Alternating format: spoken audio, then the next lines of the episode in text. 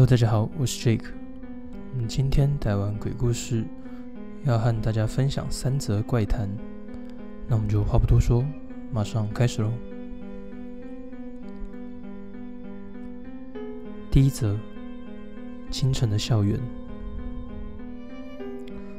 这是我小学四年级左右发生的事。暑假的某天，我心血来潮想要慢跑，于是早上五点起床。去到距离我家路程约十五分钟的国小。当我抵达学校正门时，不知道是不是因为还很早的关系，整个校园都笼罩在一层白雾中。哇，雾好浓啊！我一边在心里想着，正要走进校园时，突然响起了两声喇叭，吓得我停下脚步。朝声音的来源仔细一看，我发现大约在二十公尺外的地方停着一辆公车。正确来说是看起来像是公车的一团影子。啊，公车？为什么在这？我感到很困惑，因为校门是关着的，这里也不是公车可以通行的地方。这是怎么回事？抱着不可思议的心情，我再次准备走进校园。然而，在踏入校门的那一瞬间，不知为何，我立刻明白眼前的影子确实就是公车。接着，我看到了那个，立刻转身飞也似的逃跑。因为我真的看到了吗？从布满脏物的公车内伸出的几十只手，以及他们全都在向我招手的样子。这已经是好几年前的事了。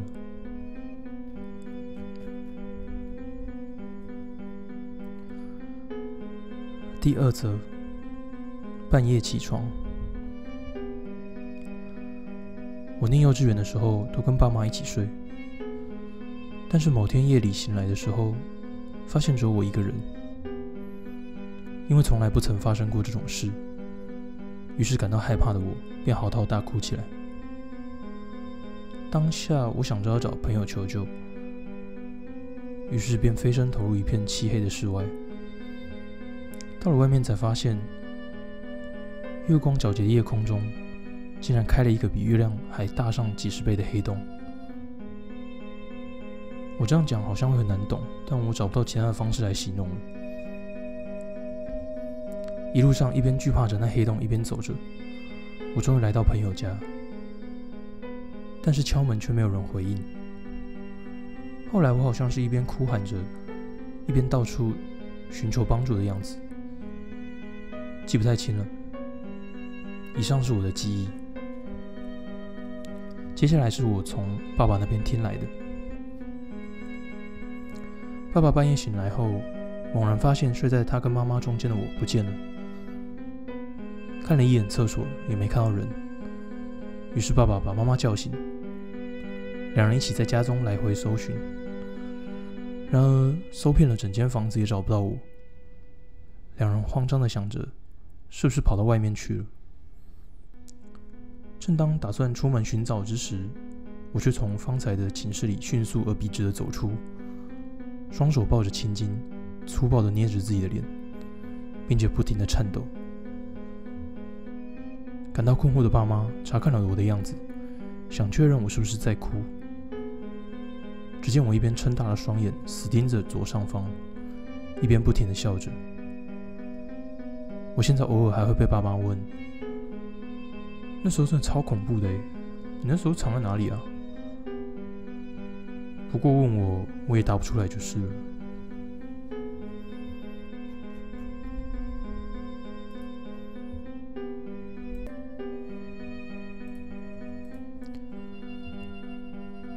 第三则。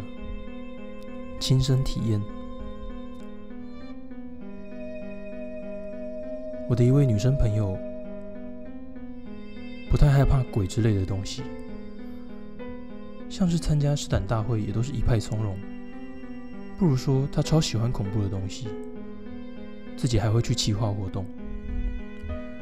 然而，这是那位女生朋友因为工作的关系，从老家搬到一栋公寓之后发生的事。住进那栋公寓三到四天左右，那个就开始了，就是一般套路会出现的怪声，或是东西开始变换位置。不过那个女生朋友胆子相当大，所以都完全无视，反倒是在看恐怖片的时候，还把那当作是配菜。而且他说公司指定的公寓租金很便宜，还有就是他那只是一个月。就会回去的长期出差。建筑物本身也没有很老旧，各种设备也都很不错，所以他不打算一直换地方住。在那当中，大概在经过两个礼拜的时候，半夜一点左右，玄关那边传来敲门的声音。因为之前没有出现过这种情况，所以他战战兢兢的走到玄关去看。结果就看到长长的头发从玄关大门上面的油箱开口垂下来，这个实在是连我那个女生朋友都大声尖叫了。不过那一瞬间，头发唰往外拉了出去，随着一阵有点响亮的脚步声一同离去了。她全身僵硬的站了一阵子之后，才鼓起勇气走进玄关大门，结果就看到那边。还遗留了几根长长的头发。那个时候，比起什么飘不飘的，他还比较担心会不会是什么跟踪狂之类的。所以之后他也有去寻求警察的协助。不过恶心的东西就是恶心，所以他就跟公司说要搬家，也意外的得到公司的许可。结果他在那里住了不到一个月就搬出去，在别的公寓过着自由自在的生活。之后过了一段时间，在公司同事的邀请下，他去参加一场联谊。大家聊着聊着就开始说起恐怖故事，有故事的人一个个轮流说，气氛相当热络。而在那当中，轮到其中一个联谊对象讲。那是一个有点帅气的警察。那个警察说的是这样子：有一个女生因为工作的关系搬到附近，那女生住的地方房间有出现怪声或是灵异现象。有一天深夜，有长长的头发从她家玄关大门邮箱的开口垂进来。简单来说，就是那个警察开始说起了我那女生朋友亲身经历的事。他虽然很想说那个住户是我啦，不过那样整个气氛会变很怪，也不太好，所以他就默默的听着。然后那个警察就继续说出了一些连我那女生朋友也不知道的事情。当时唯一的物证就是那个长长的头发。警察基本上为了谨慎起见，还是送去做 DNA 鉴定，然后拿鉴定结果对照他们手头上的资料。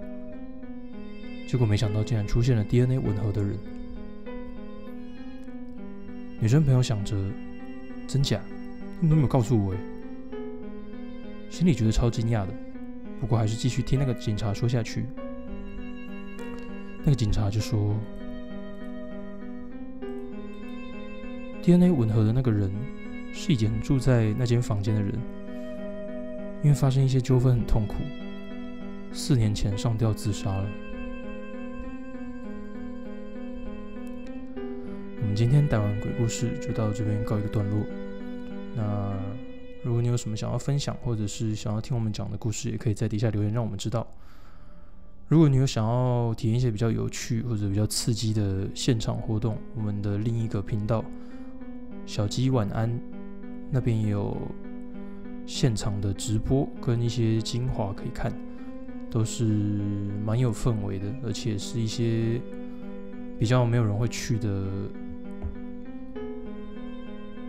房子的残骸，或者是医院啊、老宅探险之类的，是真的蛮蛮恐怖的，也蛮有氛围的。那如果有兴趣的话，也可以去那边的频道看看，叫做“晚安小鸡”。那我们就下次见喽，拜拜。